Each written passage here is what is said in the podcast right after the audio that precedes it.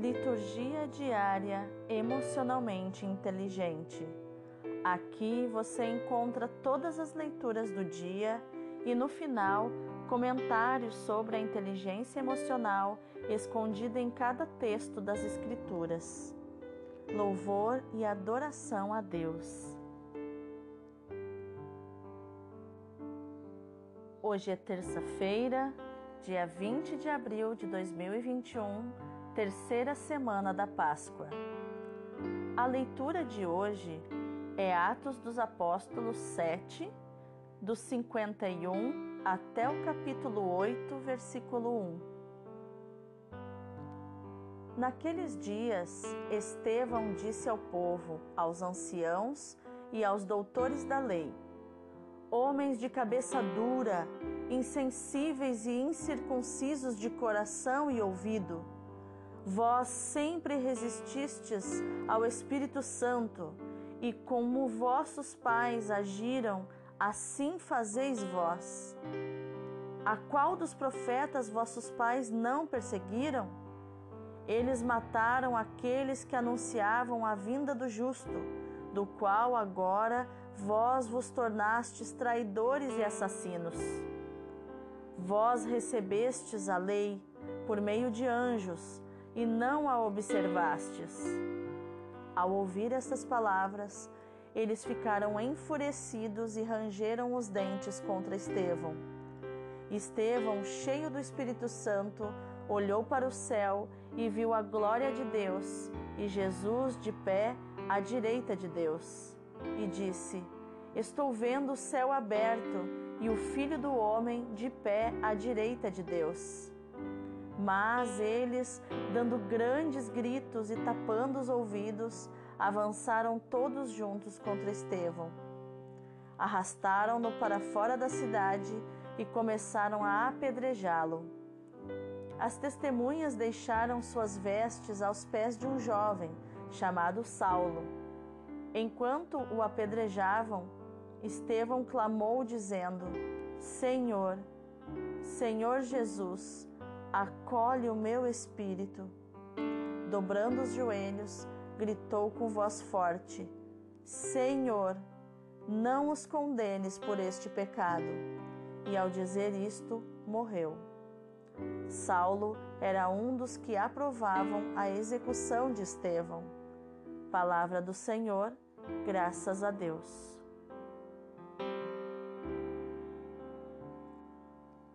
O salmo de hoje é o 3031, do 3 ao 8, 17 e 21. Em vossas mãos, Senhor, entrego o meu espírito. Sede uma rocha protetora para mim, um abrigo bem seguro que me salve. Sim, sois vós a minha rocha e fortaleza por vossa honra, orientai-me e conduzi-me. Em vossas mãos, Senhor, entrego o meu espírito, porque vós me salvareis, ó Deus fiel. Quanto a mim, é ao Senhor que me confio, vosso amor me faz saltar de alegria. Mostrai serena a vossa face ao vosso servo, e salvai-me pela vossa compaixão na proteção de vossa face os defendeis, bem longe das intrigas dos mortais. Em vossas mãos, Senhor, entrego o meu espírito. O evangelho de hoje é João 6, do 30 ao 35. Naquele tempo, a multidão perguntou a Jesus: que sinal realizas para que possamos ver e crer em ti? Que obras fazes? Nossos pais comeram maná no deserto, como está na Escritura: pão do céu deu-lhes a comer. Jesus respondeu: Em verdade, em verdade vos digo, não foi Moisés quem vos deu o pão que veio do céu. É meu Pai que vos dá o verdadeiro pão do céu pois o pão de Deus é aquele que desce do céu e dá vida ao mundo. Então pediram: Senhor, dá-nos sempre desse pão. Jesus lhes disse: Eu sou o pão da vida. Quem vem a mim não terá mais fome, e quem crê em mim nunca mais terá sede. Palavra da salvação, glória a vós, Senhor.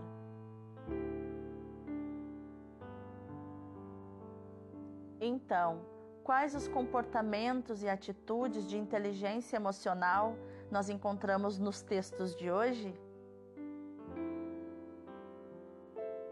A leitura nos mostra uma cena surreal de escravidão emocional.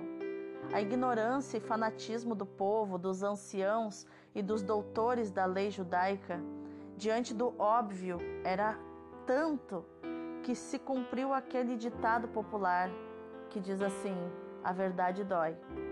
Eles não podiam aguentar o peso da verdade sobre suas atitudes e de seus antepassados, que Estevão estava denunciando e trazendo à tona.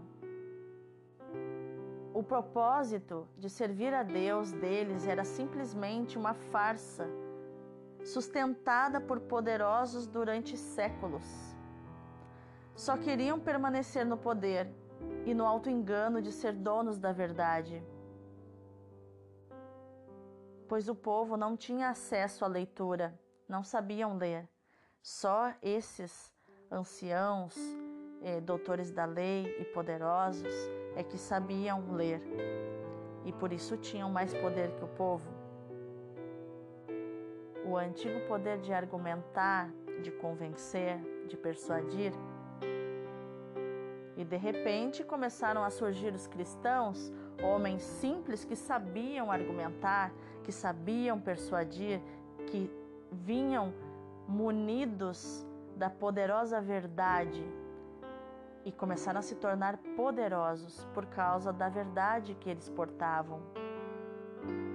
Era preciso que Estevão usasse palavras duras para martelar o coração duro, pelo menos de alguns que assistiam toda a cena. Estevão era posicionado, fiel e leal a Deus.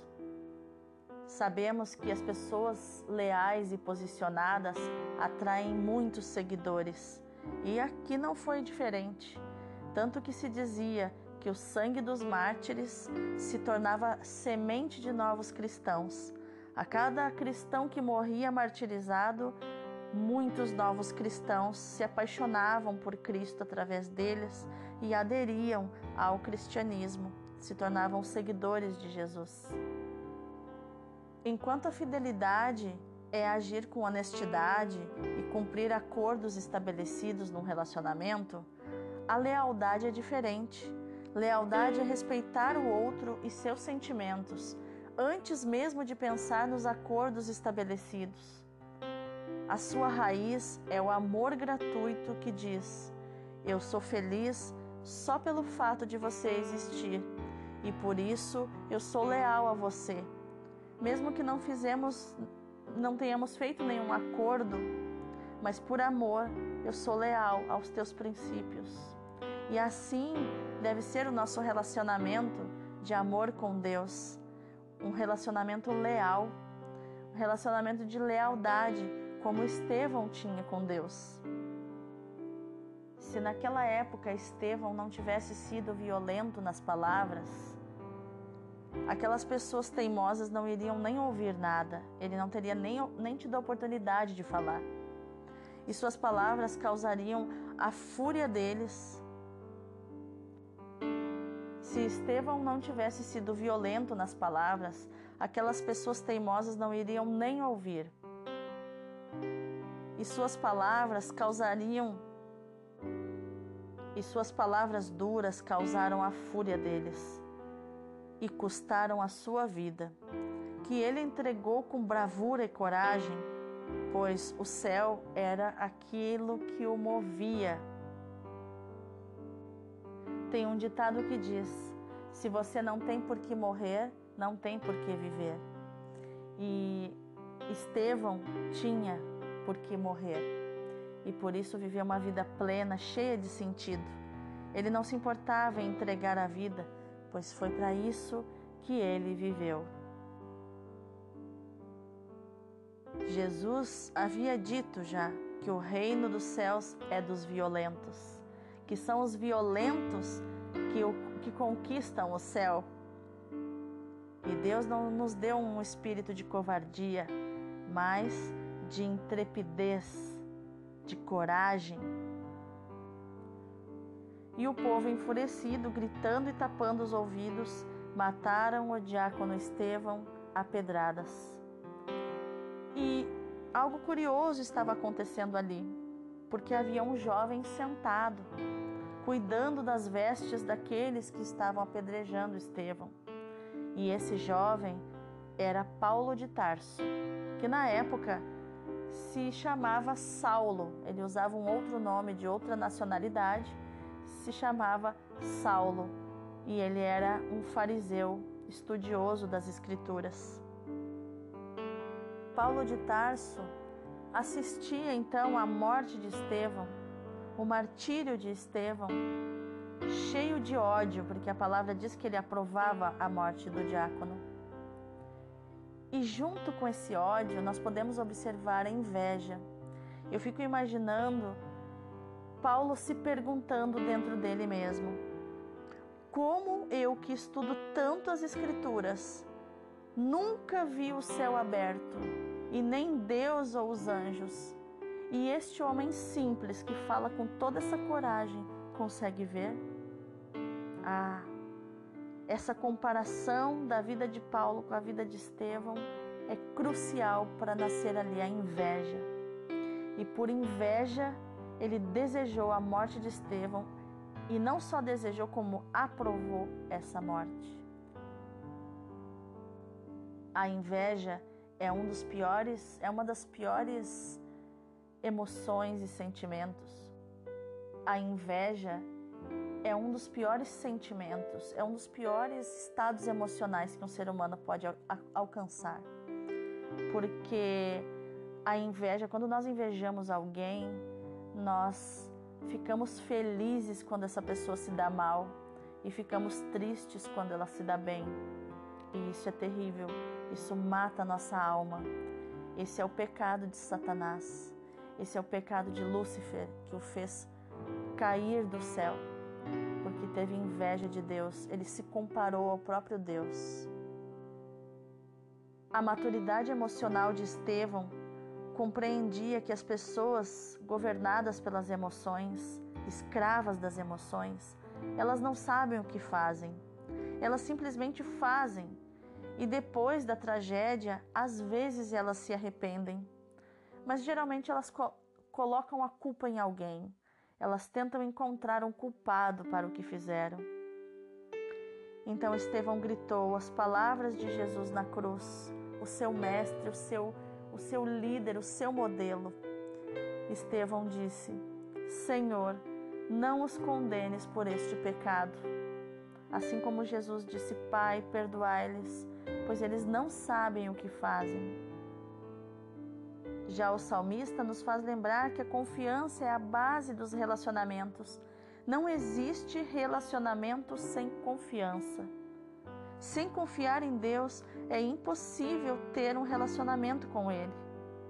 Deus, que é compassivo, nos compreende completamente e entende tudo o que se passa no nosso coração. E por fim, no Evangelho, o ensinamento de Jesus diante do povo que quer ver para crer, dizendo que Moisés teve pão para dar ao povo no deserto, então, o que Jesus faz? Ele coloca cada coisa em seu lugar, explicando que não foi Moisés que deu o pão para o povo, mas foi obra de Deus. Então, Jesus revela a maior verdade de todas as que nós podemos ouvir e saber na nossa vida. A maior verdade de todos os tempos. Não precisamos mais de um pão morto para nos alimentar como o povo no deserto foi alimentado. Pois o Deus Pai, o nosso Pai, enviou para nós um pão vivo. Jesus é o pão da vida que sacia toda a nossa fome de amor, sacia toda a nossa sede de ter em quem confiar, sede de confiar em alguém e não ser frustrado. Mas a confiança em Deus não decepciona. Deus satisfaz todas as nossas necessidades e cura todas as nossas emoções. Basta confiar. Dê um voto de confiança a Deus no dia de hoje. Eu desejo que você seja saciado por esse amor de Deus, por esse amor maravilhoso que te chama pelo nome, que te conhece, que se você fosse único no mundo, ele enviaria Jesus, o pão do céu, para morrer na cruz só por você. Deus abençoe o teu dia.